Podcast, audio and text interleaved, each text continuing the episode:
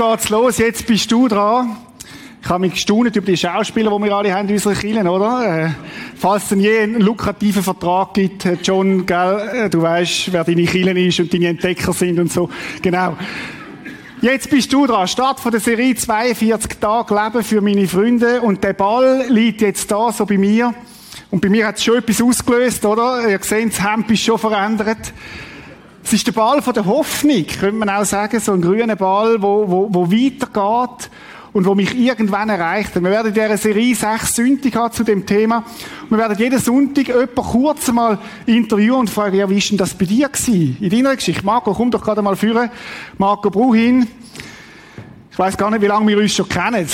Wie viele Jahre ist das her? Zehn Jahre. Zehn Jahre. Jetzt, ja. Marco, wie, wie ist das gewesen, wo der Ball das erste Mal zu dir gekommen ist? Wer bist du gewesen, wo, wo das dich so, das Evangelium das erste Mal erreicht hat? Wer ich gewesen bin? Ja. Also ein wilder, ich, ich sehe jetzt im Moment auch noch ein bisschen wild aus. Also aber, so ein Holzfäller? Ja, genau. Im Herz wild, äh, mhm. rau, rüpplig, ähm, schwer umgänglich. Also mit mir hat man nicht wirklich gern zusammen sein. Ist das wirklich so? Ja, Kann schon. ich mir fast nicht vorstellen. ja, ich mir auch nicht mehr. Wie, wie, ist es gekommen, wie, wie, wie ist es gekommen, dass du darüber hast, dass Jesus könnte tatsächlich lebendig sein, dass das etwas in deinem Leben einen Unterschied könnte ausmachen? Also vielleicht, eben, ich habe eigentlich nichts zu tun haben. Ich, habe, ich bin nicht christlich aufgewachsen und habe mit Gott nichts am Hut haben. Und ein guter Freund hat uns immer ein bisschen berieselt. Mhm. Mit dem, äh, fein gesagt. Und wir sind dann eingeladen worden und sind so, ähm, in den Gottesdienst gekommen. Das erste, das erste Mal in den Gottesdienst ich durch einen guten Freund. Was hat er gemacht? Er hat, äh, zuerst hat er mal gebetet im Hintergrund über, über, Jahre für uns, was wir nicht gewusst haben. Erst im Nachhinein hat er uns das dann gesagt. Mhm. Und dann hat er dich eingeladen und du bist gerade gekommen, hast gerade gedacht, super.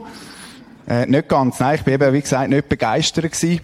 Ähm, aber äh, durch, er ist dran geblieben, mhm. immer wieder und äh, durch das äh, habe ich dann gefunden, okay, jetzt will ich dem mal eine Chance geben und ihm zu lieb komm, wir, wir können da mal schauen. Bist du in den Gottesdienst gekommen? Wie ist es denn gekommen? Ich meine, Gottesdienst ist ja noch eins, aber wie ist es gekommen, dass du nachher selber in eine persönliche Beziehung zu Gott gekommen bist?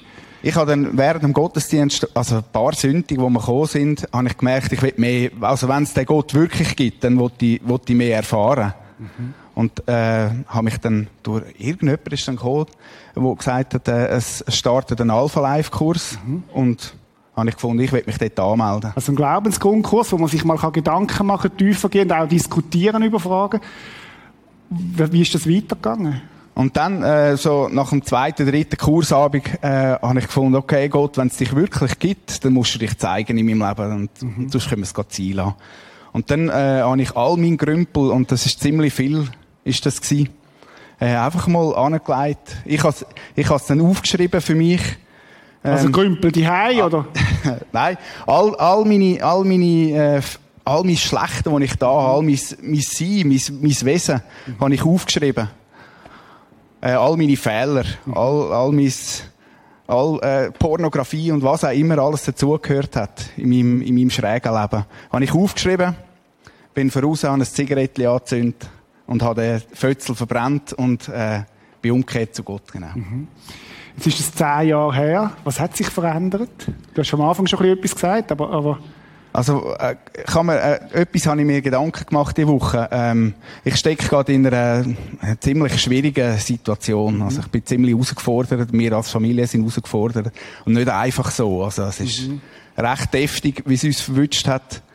Aber, äh, da, und das ist, früher, früher wäre ich durchgedreht an, an dieser Situation. Ich hätte es nicht können aushalten, weil ich selber hätte müssen kämpfen mit dem, mit dieser Situation. Und, und, ähm, heute ist es so, ich habe Ruhe drüber. Mhm. Ich kann nichts machen. Ich kann gewisse Sachen kann ich gar nichts machen. Ich kann meinen Teil dazu beitragen. Vielleicht mhm. hier etwas und dort etwas, aber der grösste Teil liegt, liegt bei Gott. Und es ist, für mich ist es so ein Bibelvers, der mich begleitet. Mhm. Ähm, äh, das, das Sämli, ich, ich will so einen Glauben haben, so einen äh, Senfkorn-Glauben. Es langt. Und dann, wenn, wenn du nur den Glauben hast, langt das, dass Gott Unmögliches kann möglich machen. Und, und an das glaube ich und an dem hebe ich fest. Und verändert das, hat sich, dass du quasi wie einen Frieden hast, trotz der schwierigen genau. Umstände. Genau, ja. Mhm. Cool, danke Marco. Ich schlage vor, wir beten doch gerade für den Marco und seine Familie. Vater im Himmel, wir danken dir für den Marco und seine Familie. Es ist ja mega, was du auch da hast in seiner Familie. Und wir möchten jetzt gerade bitten, als ganze Kirche einfach für sie, dass du sie segnest in dieser Situation, wo sie drinstehen. Dass du das Auge bist im Sturm, wo sie einfach den Frieden haben, wo sie drin, wo er jetzt auch erzählt hat, stärkst du das ihnen. Ich möchte euch segnen. Im Namen vom Vater, vom Sohn und vom Heiligen Geist. Amen. Merci vielmals. Danke vielmals, Marco, für den Einblick.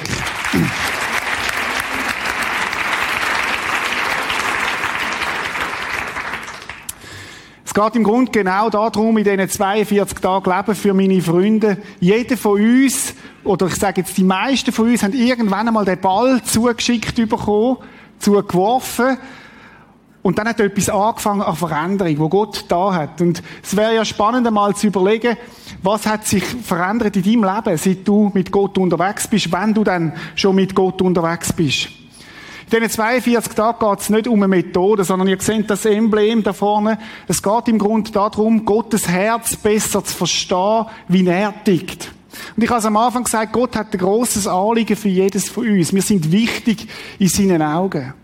Und sein Herzschlag ist, dass er sich heute Morgen, Gott steht vermutlich nicht auf am Morgen, der ist 24 Stunden präsent, aber dass er, dass er eine Sehnsucht hat und sagt, ich will Beziehung mit dir. Ich will Beziehung mit dir leben. Ich warte darauf, dass wir miteinander Zeit verbringen können. Dass wir wie beim Marco, dass ich darf dein Helfer sein, dein Unterstützer, dein Retter, dein Heiland, dein Herr. Und ich habe mir überlegt, wenn ich jemanden gern habe, und jetzt rede ich vor allem zu denen, die schon länger mit Gott unterwegs sind, wenn ich jemanden gern habe, dann verbringe ich Zeit mit ihm. Einverstanden? Wenn ich jemanden gern habe, dann interessiert es mich, was er über mich denkt und auch, was ihm wichtig ist. Und in dieser Serie geht es eigentlich genau darum, herauszufinden, was, für was das Gottes Herzschlag schlägt. Und den Herzschlag zu meinem Herzschlag zu machen. Weil wenn ich ihn liebe, weil er mich zuerst geliebt hat, dann beschäftigt mich auch, was bewegt denn dich, Gott? Was ist das, was dich bewegt?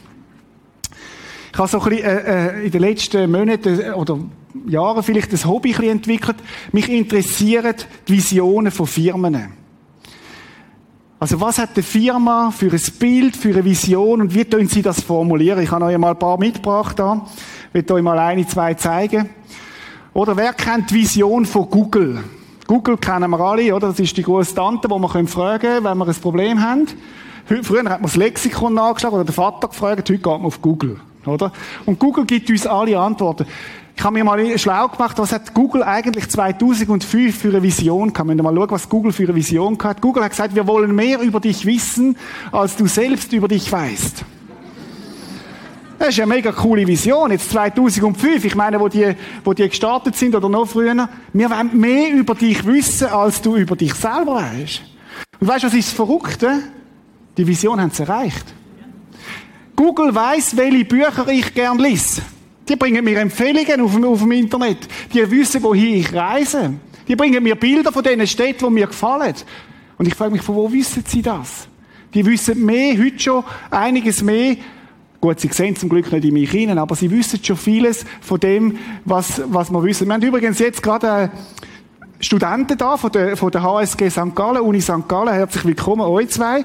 Die machen eine Umfrage fürs Prisma, eine Image-Analyse. Also die Uni St. Gallen macht eine Image-Analyse, weil gesagt haben, wir möchten mal wissen, was die Stadt über uns denkt. Herzlich willkommen, diesen zwei, geben ihnen doch einen Applaus auch. Äh,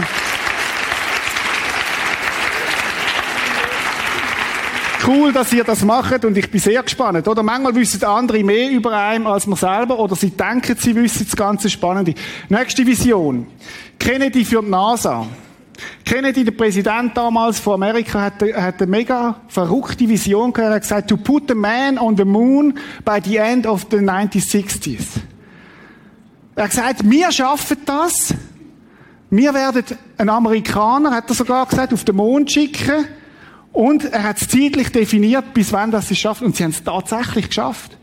Aufgrund von dem Projekt sind ja x Sachen nebendurch erfunden worden. Die ganze Nation hat sich eingeschossen und hat gesagt, wir, wir schaffen das. Kraft von einer Vision, die der Kennedy hatte. Nächste Vision. Nike. Wer kennt die Vision von Nike? Nike heisst Sieg. Könnte man sagen, schon in dem Namen ist die Vision drin. Nike hat eine einfache Vision gehabt. Sie haben Folgendes gesagt. Crush Adidas. Nein, ich hätte einfach gesagt, hey, wir, wir, wir wollen einfach besser sein als Adidas und wir werden sie zerstören. Das ist, ich meine, ist auch eine Vision. Ich weiß nicht, wo, wo sie stehen auf dem ganzen Projekt, äh, ob sie es schon geschafft haben, aber das kann ja auch eine Vision sein, die Nike hat.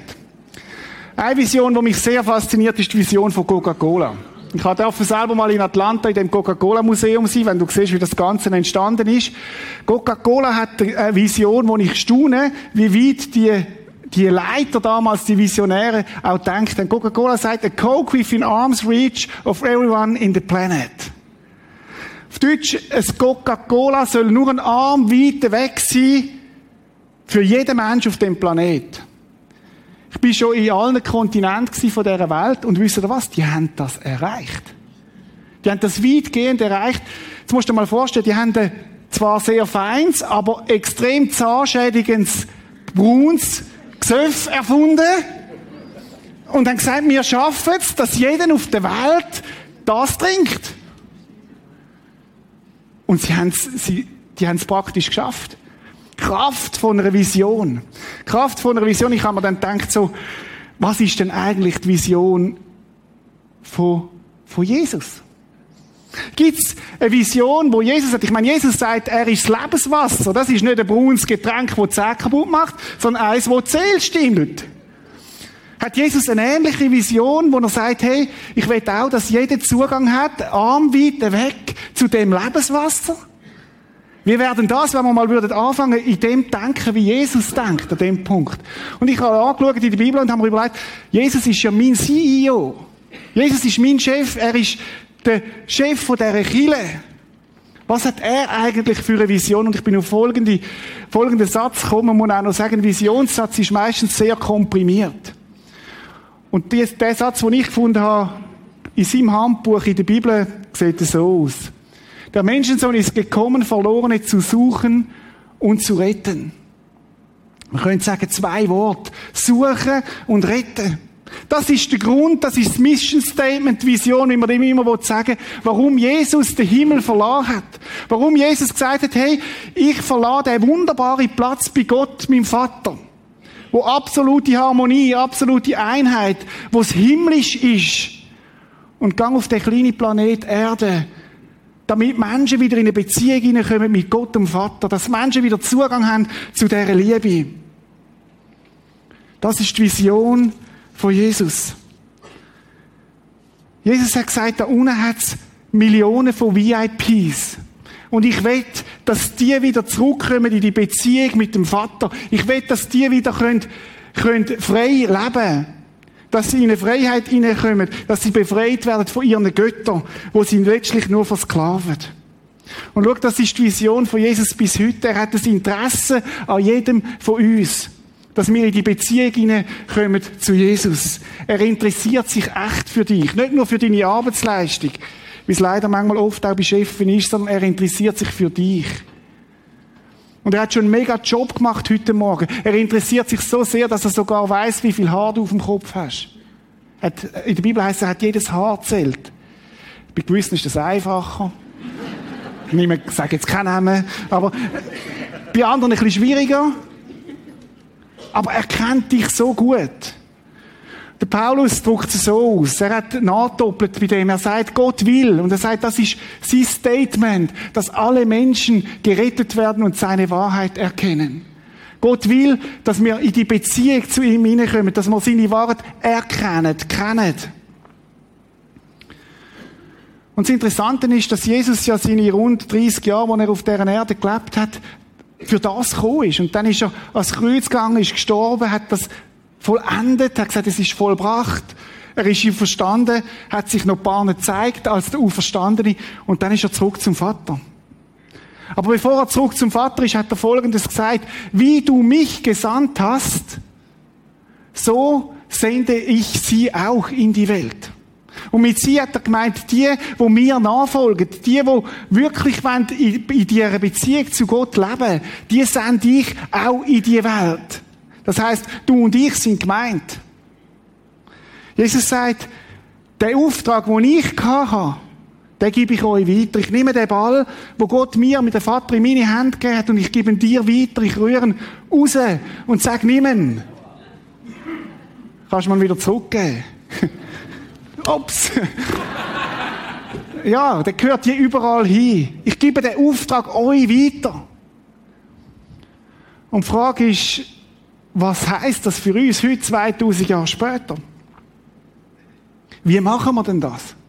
Wie soll das funktionieren? Ich meine, die ersten Jünger, die sind unterwegs mit Jesus, die haben erlebt, die haben ihn gesehen, die haben ihn gefühlt, die sind drei Jahre mit ihm zusammen gewesen, die sind dabei gewesen bei dem Event namens Kreuzigung. Die haben erlebt, wie Jesus ihnen nachher lieblich begegnet ist, nicht einfach nur als Geist, sondern lieblich begegnet ist, weil er auch verstanden ist von dem Grab.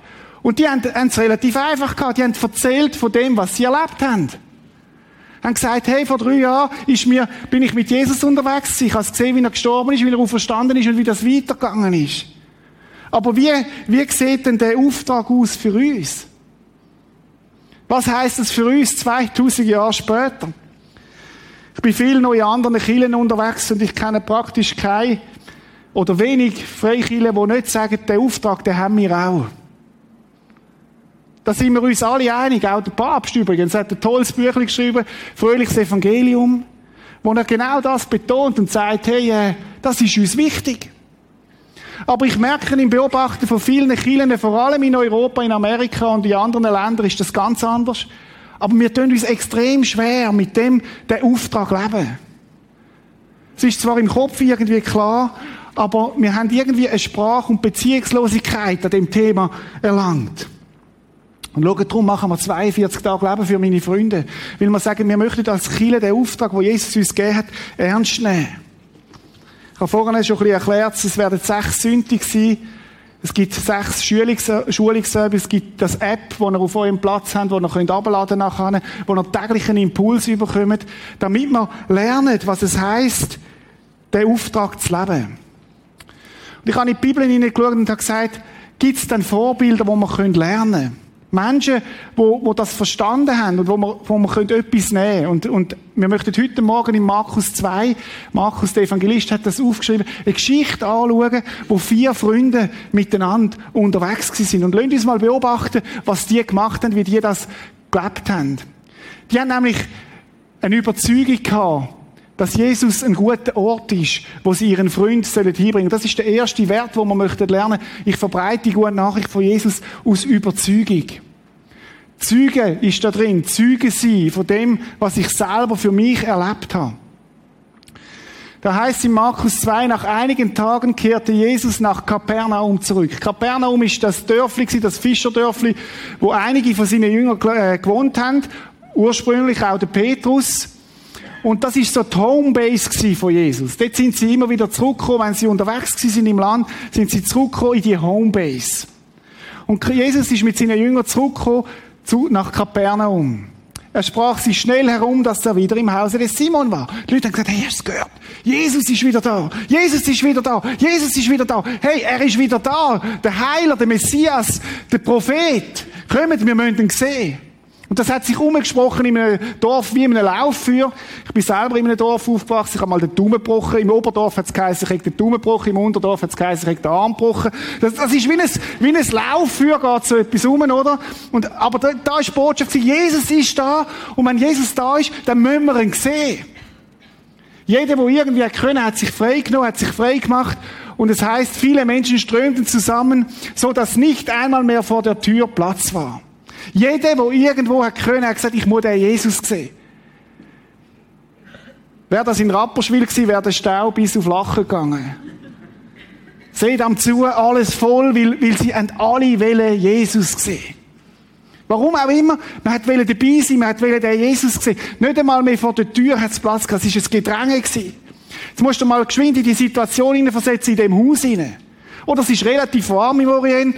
Deodorant hat es noch nicht gegeben. Das hat nicht nur angenehm geschmeckt, stelle ich mir vor. Es ist, es ist eine dicke Luft gewesen, Jesus in der Mitte und alle wollen irgendwie dabei sein.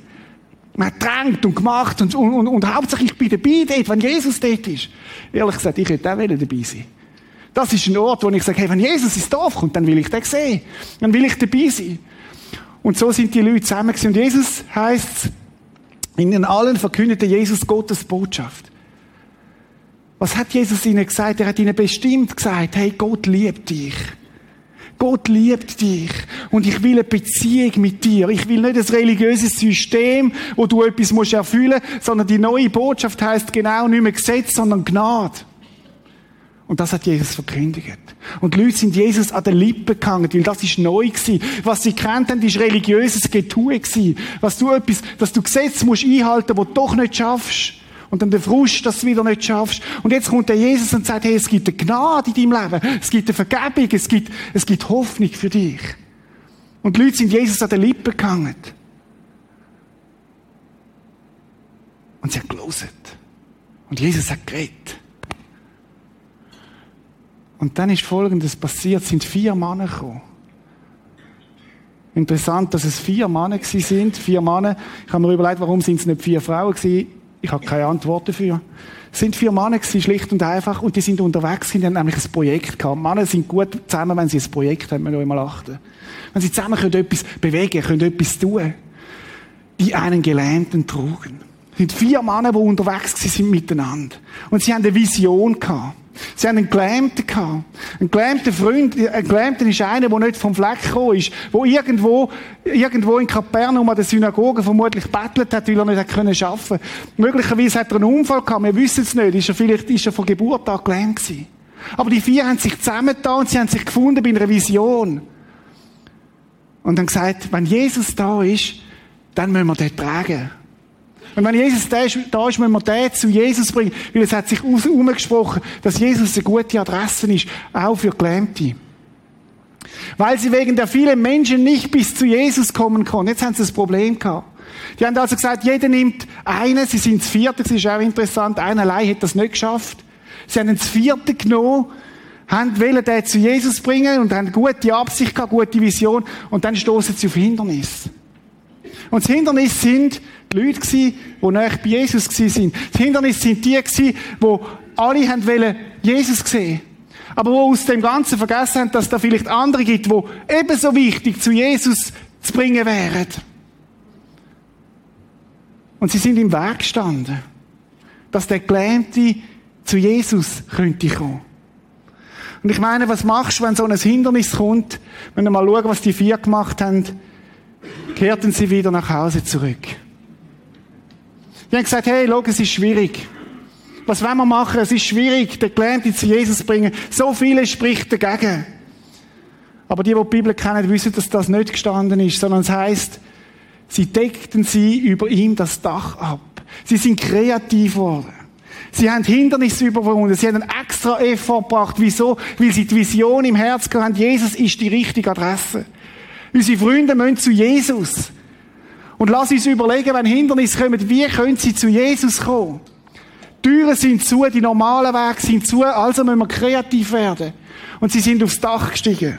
Jetzt muss man wissen, im Orient hat man jedes Jahr das Dach neu gerichtet. Das sind nicht so stabile Dächer wie bei uns. Man hat die Dächer neu gerichtet. Und jetzt musst du dir vorstellen, Jesus ist am Predigen. Wir sind mit dabei.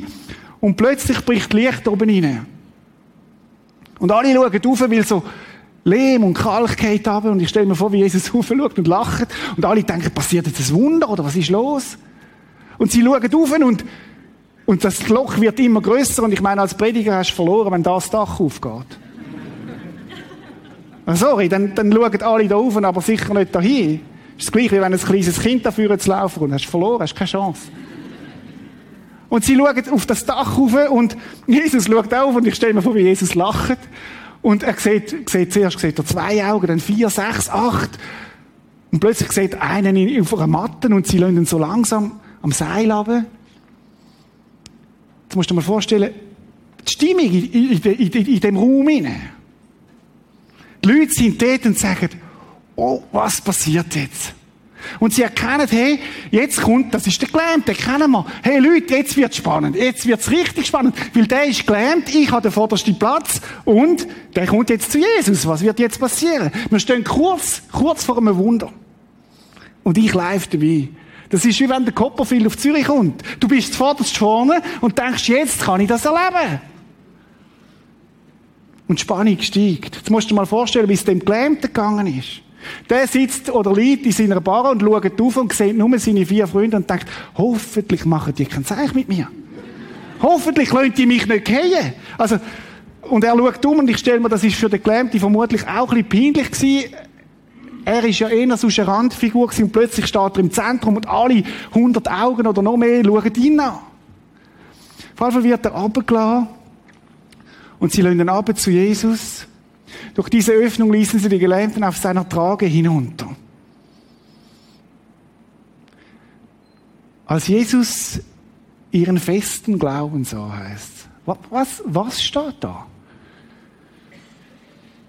Ist das ein Tippfehler? Sollte das nicht heißen, als Jesus den Glauben des Gelähmten sah? Nein, es heißt, als Jesus ihren festen Glauben sah.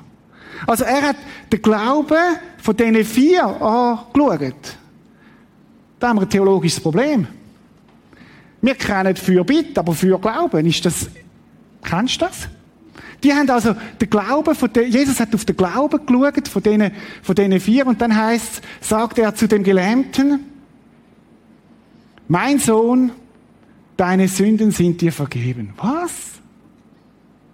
Jesus hat es nicht kapiert.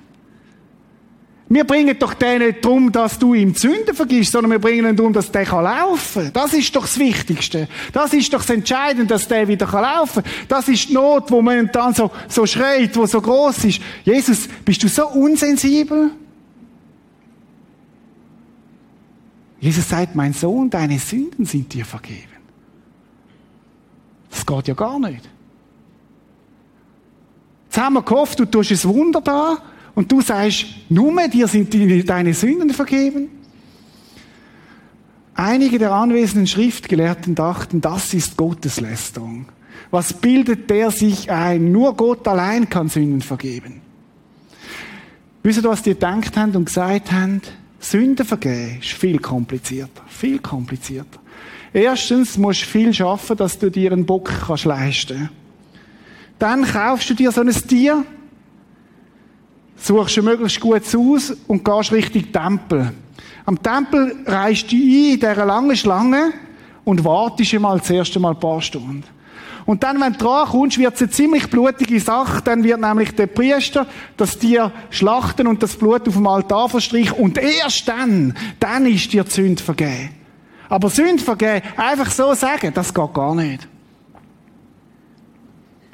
Wir haben also eigentlich enttäuschte Gruppen in dieser Szene Der Gelähmt, der nicht geheilt worden ist, die vier Freunde, ich weiß nicht, ob sie auch enttäuscht sind. Wir haben Pharisäer, die empört sind. Und Jesus, der sagt, hey, mein Sohn, dir sind deine Sünden vergeben. Könnte es sein, dass Jesus eine andere Priorisierung hat in den Sachen, die ihm wichtig sind, als was uns wichtig ist? Ich merke immer wieder, wir denken sehr begrenzt jetzt gerade die Not, die Situation klärt, lindert. Jesus hat eine viel größere Perspektive, eine Ewigkeitsperspektive und sagt, hey, wichtig ist, dass deine Beziehung mit Gott ins Klare kommt. Weil du lebst vielleicht 70, 80 Jahre auf dieser Welt, aber ich habe eine Ewigkeit für dich vor. Und mir ist wichtig, auch, wo du deine Ewigkeit verbringst. Jesus durchschaute sie und fragte, das ist ja wieder so ein Satz, da könnte man eine Stunde drüber predigen. Jesus schaut, durchschaute sie. Er sieht nicht das, was vordergründig Not ist. Er sieht nicht das, was vordergründig ist, sondern er hat durchgeschaut ins Herz hinein. Und er fragte sie, wie könnt ihr nur so etwas denken? Ist es leichter zu sagen, dir sind deine Sünden vergeben oder diesen Gelähmten zu heilen? Aber ich will euch zeigen, dass der Menschensohn die Macht hat, hier auf der Erde Sünde zu vergeben. Er sagt, schaut, ich verstehe euch und ich habe gesehen, was eure Gedanken sind, aber ich will es euch zeigen, dass das nicht einfach nur leere Floskeln sind. Und er fordert den Gelähmten auf, steh auf, nimm deine Trage und geh nach Hause. Was für ein Satz. Steh auf aus dem Gelähmtsein. Ich gebe dir Kraft, dass dein Leben wieder in Bewegung kommt. Ich gebe dir Kraft, aus der Resignation aufzustehen. Vielleicht bist du da heute Morgen mit genau so einer Resignation. Und dann sagt Jesus zu dir heute Morgen, steh auf, nimm deine Matte und gang. Fang wieder an leben, fang wieder an auch Verantwortung übernehmen in dein Leben. Mit meiner Kraft wirst es du können. Und dann sagt er, oder dann heißt, da stand der Mann auf, nahm seine Trage und ging vor allen Augen hinaus. Fassungslos sahen ihm die Menschen nach und riefen, so etwas haben wir noch nie erlebt. Und alle lobten Gott. Was für eine Geschichte. Es hat verschiedenste Aspekte drin. Ein paar habe ich so ein bisschen Seitenärmel drin gehabt, jetzt im Erzählen auch, im Anschauen von dieser Geschichte. Wir möchten heute Morgen auf die vier Freunde eingehen. Die vier Freunde und schauen, was wir von ihnen lernen können. Weil sie haben sich gesorgt um ihren Freund. Das ist das Erste, was mir auffällt.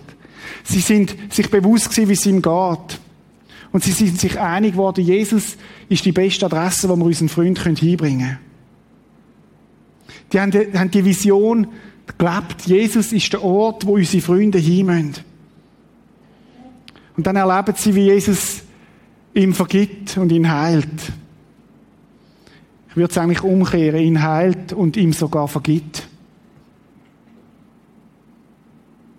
Ihm heilt und ihn sogar vergibt. Weil Vergebung noch viel größer ist als nur die momentane Heilung. Ich möchte das nicht abspielen. Heilig ist etwas Wichtiges und wir dürfen auch darum beten. Aber es gibt etwas, was noch viel wichtiger ist, dass deine Beziehung zu Gott in Ordnung kommt. Und ich kann mir vorstellen, wie die vier tief beeindruckt sie sind von dem, was sie da erlebt haben. Leben für meine Freunde. Ich will vier Prinzipien anschauen. Das erste ist, lass dir Gottes Sicht schenken für die Menschen, wo Jesus noch nicht persönlich kennen. Ich weiß nicht, ob du dir mal überlegt hast, für die, die schon länger mit Jesus unterwegs sind, wie ist es denn, wenn man Jesus nicht kennt? Macht das einen Unterschied in meinem Leben? Sie haben sich Sorgen gemacht um ihn, einerseits wegen seiner Situation, aber sicher auch darum, dass sie der Jesus, der Jesus wichtig wird in seinem Leben. Ich habe mir überlegt, wie das in meinem Leben gewesen, wo ich Jesus noch nicht kennt habe? Macht das einen Unterschied heute aus? Vielleicht bist du da heute Morgen und sagst, ja, ich kenne den Jesus nicht, ich lebe eigentlich recht gut. Und ich glaube, das ist auch das Thema von vielen Schweizer. Dass man gar nicht merkt, dass man Jesus braucht. Oder dass man gar nicht merkt, dass etwas verloren geht, dass man etwas verpasst, wenn wir die Beziehung zu Gott nicht haben. Wir können ja alles selber machen. Wir sind so gut versichert. Wir haben das beste medizinische System weltweit. Da merke ich zum Beispiel in Afrika oder Südamerika ganz eine andere Kultur, wo man sich viel mehr bewusst ist. Man braucht Gott. Und ich habe schon manchmal gedacht, vielleicht ist unser Reichtum gar nicht nur immer ein Segen.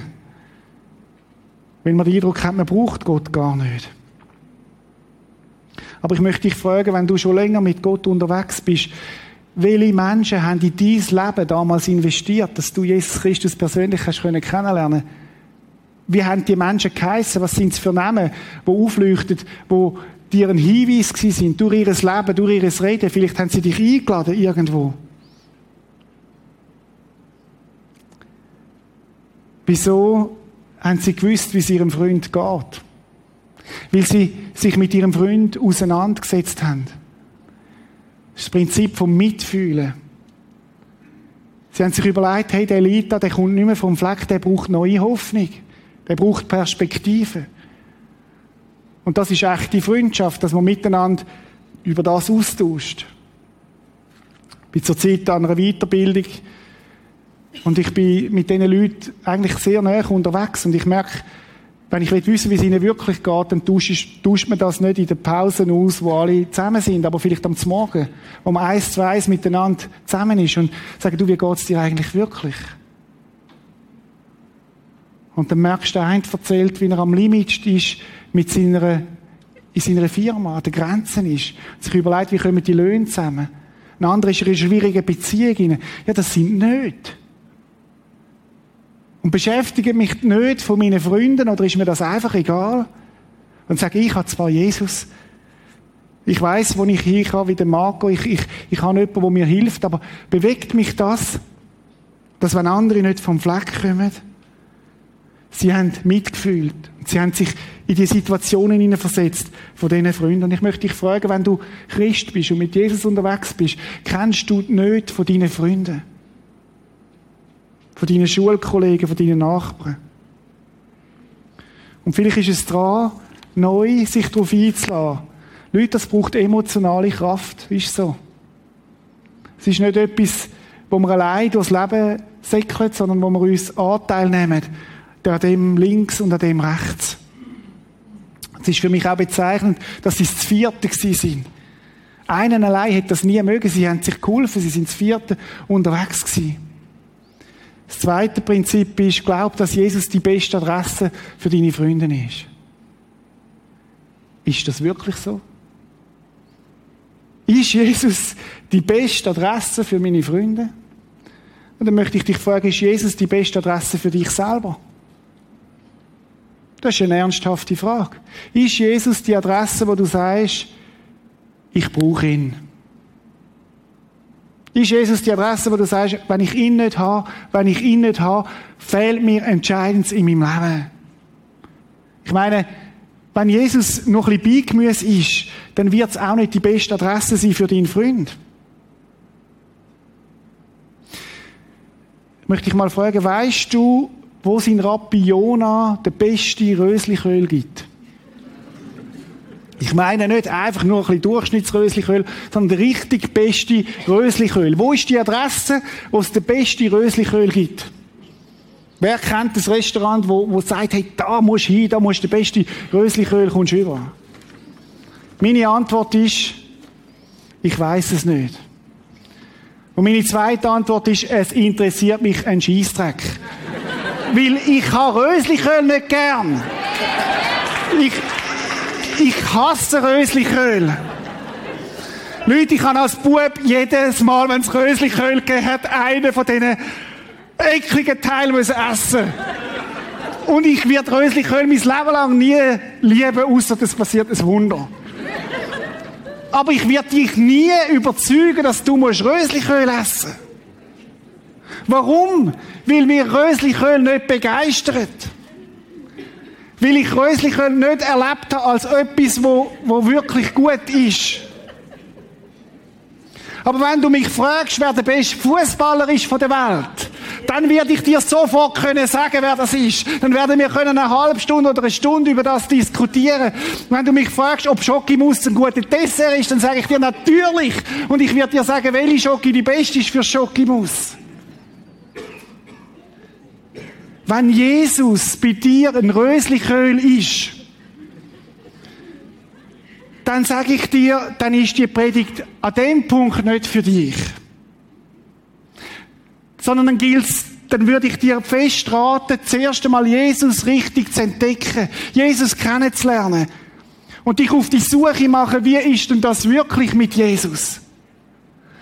Und wenn Jesus für dich Beigemüse ist, man geht noch in Gottesdienst, damit man nach das religiöse Konto auch bisschen abgefüllt hat. Dann wirst du nie von ihm schwärmen. Dann wirst du auch nie andere können überzeugen, dass das die richtige Adresse ist. Und dann rate ich dir etwas. Das darf sein. Aber dann mach dich auf die Suche nach Jesus. Weil Jesus sagt, wer mich sucht von ganzem Herzen, der wird mich finden. Und dann jetzt so sogar wie dem Mann, der im Schatz im Acker findet. Die Perle, die kostbare Perle und alles verkauft, weil er merkt, das ist viel mehr als alles, was ich je könnte überkommen. Und dann fang nicht an, irgendein Programm mitzumachen, sondern mach dich auf die Suche nach Jesus. Zum Beispiel durch einen Alpha-Life-Kurs. Wo du sagst, und ich gang mal in den Kurs, ich will Gott eine faire Chance geben, indem ich mal echte Fragen stelle. Und mich echt darauf einlasse indem ich mit anderen Christen rede und sage, erzähl mir mal wirklich, was das ist. Ich möchte dich fragen, ist Jesus für dich wie Röslichöl? Oder bist du überzeugt, dass Jesus der beste Ort ist für deine Freunde? Dass Jesus die beste Adresse ist für deine Freunde? Es ist das Prinzip vom Glauben, wo wir da haben dass ich glaube, dass Jesus nicht nur für mich das Beste ist, sondern auch für dich. Wo ich mich entschieden habe als Teenager, wo ich gecheckt habe, dass Jesus das Beste ist für mich, ist mir klar gewesen, mit dem Gebet, wo ich Jesus gesagt habe, ich möchte dich kennen, wenn das stimmt, dann müssen das andere auch wissen. Weil das ist so befreiend, das ist so eine, so eine Hoffnung. Schaut mal den Vers, ich habe es vorhin gesagt, als Jesus ihren festen Glauben sah, sagt er zu dem Gelähmten, mein Sohn, deine Sünden sind dir vergeben glaube ich, für meine Freunde. Manchmal äußert sich das in der Fürbitte, aber wir können auch für glauben, dass meine Freunde Jesus kennenlernen. Und ich habe eine ganze ganze Reihe von Menschen, wo ich glaube, dass sie Jesus in den nächsten Jahren werden kennenlernen. Wenn man am Roman Letter, einem Freund vom, vom Marco Bruhin damals gesagt hätte, wenn man ihn hätte können, sein Herz durchleuchten, ich ahne, dass dort drinnen der Glaubenssamen war, wo gesagt ich glaube, dass der Marco seine Familie, dass der Marco Jesus kennenlernt, dann ist seine ganze Familie zum Glauben gekommen. Geschichte für sich. Aber dass Jesus uns den Senfkorn Glauben wieder in unsere Herzen pflanzen, auch heute Morgen wieder, dass wir wieder anfangen glauben für unsere Freunde. Das dritte, bring deine Freunde zu Jesus. Das ist das Prinzip der Aktion. Das ist ja nicht so einfach. Wenn man die vier anschaut, hat sie sie auch einiges gekostet. Das hat sie vieles gekostet sogar. Freunde zu Jesus bringen heisst, es braucht auch eine Aktion. Ich muss mir die nicht zeigen lassen, wo sie drin sind. Und ich muss mit Gottes Führung und Leitung ihnen Hoffnung dürfen vermitteln. Es hat auch etwas zu tun mit Reden drüber. Mit Einladen, mit einer Aktion starten. Manchmal höre ich Christen, die mir sagen, weißt Reto, ich muss nicht reden. Ich lebe. Dann sage ich, alle Achtung vor dir, aber so gut bist auch du nicht. Weil Jesus hat auch geredet. Selbst Jesus hat geredet. Selbst Jesus hat von dieser Hoffnung erzählt. Und ich glaube, manchmal sind wir es unseren Freunden auch schuldig, dass wir auch reden. Ich habe einen Fußballkollegen, wir haben uns zwei, dreimal in der Woche getroffen auf dem Fußballplatz. Eines Tages ist er plötzlich in unserer Kirche auftaucht. Ist er auf mich zugekommen und gesagt, Reto, du bist da. Und du hast mir nie erzählt von dieser Hoffnung, die du hast. Obwohl wir uns x-mal getroffen haben auf dem Fußballplatz. Ich sage nicht, dass es einfach ist, über Jesus zu reden. Schon gar nicht in unserer Zeit, in unserer Kultur, wo Glaube Privatsache ist, über das redet man nicht. Man redet über Sex, man redet über alles, aber über den persönlichen Glauben, da darf man nicht reden drüber. Aber ich möchte deinen Glaubensmuskel herausfordern und dich fragen, glaubst du, dass deine Freunde Jesus könnten kennenlernen und ich möchte dich herausfordern, wir werden in dieser Serie noch ein paar Mal darüber reden, wie können wir denn das? Wie können wir sprach- und beziehungsfähig werden bei dem Thema? Und das vierte ist, lass dich nicht von Schwierigkeiten entmutigen. Es wird Schwierigkeiten geben, das gehört dazu. Es hat bei diesen vier dazu gegeben. Schwierigkeiten, was haben sie alles gekostet? Wir müssen mal schauen, was sie alles gekostet hat. Sie haben Zeit investiert. Das hat sie etwas gekostet. Sie wären viel schneller gewesen, wenn sie allein gegangen wären. Aber es hat sie Zeit gekostet. Es hat sie Kraft gekostet. Es hat sie Risikobereitschaft gekostet. Sie haben müssen das Risiko, sie haben nicht gewusst, wie es rauskommt. Aber sie sind das Risiko eingegangen, weil sie gesagt haben, entweder kommt unser Freund zu Jesus oder dann haben wir eh verloren. Aber sie sind bereit gewesen, das Risiko einzugehen. Und sie haben auch Geld investiert. Ich weiß nicht, ob du weißt, was so ein Dach kostet. Ich weiß es nicht. Aber ich kann mir vorstellen, es hat sie etwas gekostet, auch ihren Freund zu Jesus zu bringen. Vielleicht kostet es dich, deine Menschenfurcht zu überwinden. Angst, was könnten die anderen denken? Ich habe übrigens in den letzten Monaten eine Erfahrung gemacht, dass ich merke, wenn ich authentisch zu meinem Glauben stehe, beeindruckt das andere Menschen mehr, als dass sie über mich lachen. Es gibt vielleicht Einzelne, die mich auslachen tragen, aber mir ist eigentlich viel wichtiger, was mein Gott über mich denkt. Und ich habe gemerkt, dort, wo ich authentisch bin, wo ich sage, jawohl, das glaube ich. Ich glaube, dass Jesus Christus gestorben ist und du verstanden ist und lebt, weil ich es erfahren habe. Dort ist das etwas, wo Menschen auch offen sind dafür. Das Prinzip vom Überwinden ist das vierte. Ich komme zum Schluss. Vielleicht bist du gar keiner von diesen vier Freunden in dieser Geschichte, sondern du bist der Gelähmte. Vielleicht bist du der, der sagt, ich wünschte mir, dass meine Freunde mich zu Jesus bringen, aber ich kenne ja den noch gar nicht. Dann möchte ich dich sagen, Jesus ist, möchte ich dir sagen, Jesus ist die beste Adresse für dich. Und dann kannst du Jesus heute in einem schlichten Gebet sagen, so wie es der Marco gemacht hat, hat mich eindrücklich gedacht, wieder, Jesus, da bin ich. Wenn es dich gibt, wirklich, dann lass mich dich erfahren. Aber vielleicht bist du auch einer von diesen Zuschauern heute Morgen so ein bisschen aussen dran, wo Jesus so Röslichöl ist. Dann mach dich auf die Suche ganz neu. Und fang an, Jesus zu entdecken als, als Lebenswasser. Vielleicht bist du aber auch einer von diesen Pharisäern heute Morgen und sagst, und du regst dich auf, jetzt ist das schon wieder das Thema. Und es gibt doch so viele hochtheologische Themen, die man behandeln und jetzt ist das schon wieder das Thema. Dann möchte ich dich im Namen Jesus herausfordern, dass du das Herz von Jesus anfängst übernehmen. Dass du den Herzschlag von Jesus anfängst übernehmen und sagst, Jesus, was dir wichtig ist, soll auch mir wichtig werden. Für Jesus bist du ein VIP. So wichtig, dass er für dich ans Kreuz gegangen ist und gestorben ist, damit du kannst leben. Ich wünsche mir, dass wir Menschen sind, die lernen, Hindernisse zu überwinden. Dass wir Menschen sind, wo anderen Menschen Hoffnung bringen, wo den Ball aufnehmen und sagen, komm, wir tragen ihn weiter zu meinen Kollegen, zu meinen Freunden damit sie Hoffnung überkommen, dass wir Hindernisse überwinden, dass wir Fürglauben haben für unsere Freunde. Ich möchte dich fragen zum Schluss, wenn du Christ bist, möchtest du den Herzschlag von Jesus annehmen an dem Punkt? Möchtest du so ein Freund werden für deine Freunde? Ich habe den Eindruck, wie Gott heute Morgen fragt, darf ich mein Herz mit dir teilen an dem Punkt? Wirst du ein Mensch sein, der, die, den Ball aufnimmt und sagt, Jesus, allein schaffe ich sowieso nicht, aber mit dir zusammen werden wir, werden wir es wagen, werde ich wieder aufstehen und den Ball nehmen und dann weiter, weitergeben. Ich möchte Zeit haben, wo wir jetzt einfach so von Gott sind, jeder für sich, ganz allein.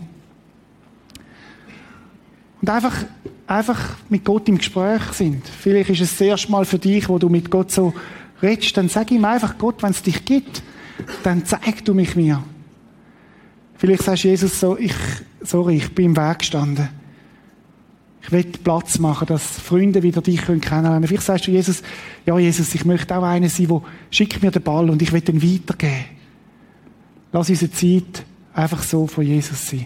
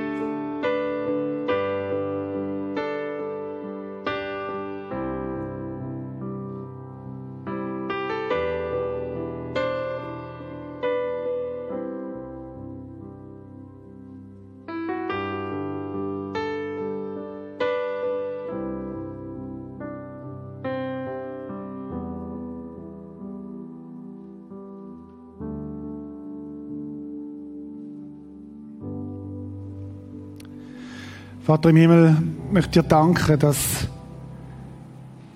du einfach so eine gute Adresse bist. Ich möchte dir persönlich danken für die Menschen, die in mein Leben investiert haben, dass ich dich persönlich kennenlernen durfte. Dass ich erfahren habe, dass du eine Realität bist, dass du lebst und Hoffnung bringst, Vergebung gibst, Perspektive gibst, die über den Tod ausgeht. Möchte ich beten für die Menschen heute Morgen, die dich noch nicht kennen, Jesus. Ich meine, ich habe Wort da, aber du musst, und ich bitte dich darum, dass du ihnen persönlich begegnest, als der lebendige Gott, der lebt und der erfahrbar ist. Möchte ich bitten, Jesus, für alle die, die dich persönlich kennengelernt haben schon. Herr, gib uns Mut, gib uns Entschlossenheit, gib uns Mitgefühl für die Menschen, die dich nicht kennen. Und lass uns Hoffnungsträger sein, wo die Hoffnung weitergeben, wo für andere glauben, für andere beten, damit sie dich können erfahren Herr. Und danke ist das nicht eine Last, sondern ist es eine Freude, auch das Evangelium weiterzugeben, Jesus. Weil es eben mehr ist als Röslichöl, Herr. Weil es das Lebenswasser ist, wo der Durst wirklich kann stillen, Herr. Wo kein Cola und keine Karrieren und kein Geld von der Welt kann stillen. Mach uns als ganze Gemeinde mutig und führe uns da einfach jedes Einzelne auch in den kommenden Tagen und Wochen, dass wir den Auftrag können leben Herr, wo du uns gegeben hast. Wir brauchen deine Hilfe, deine Kraft dazu.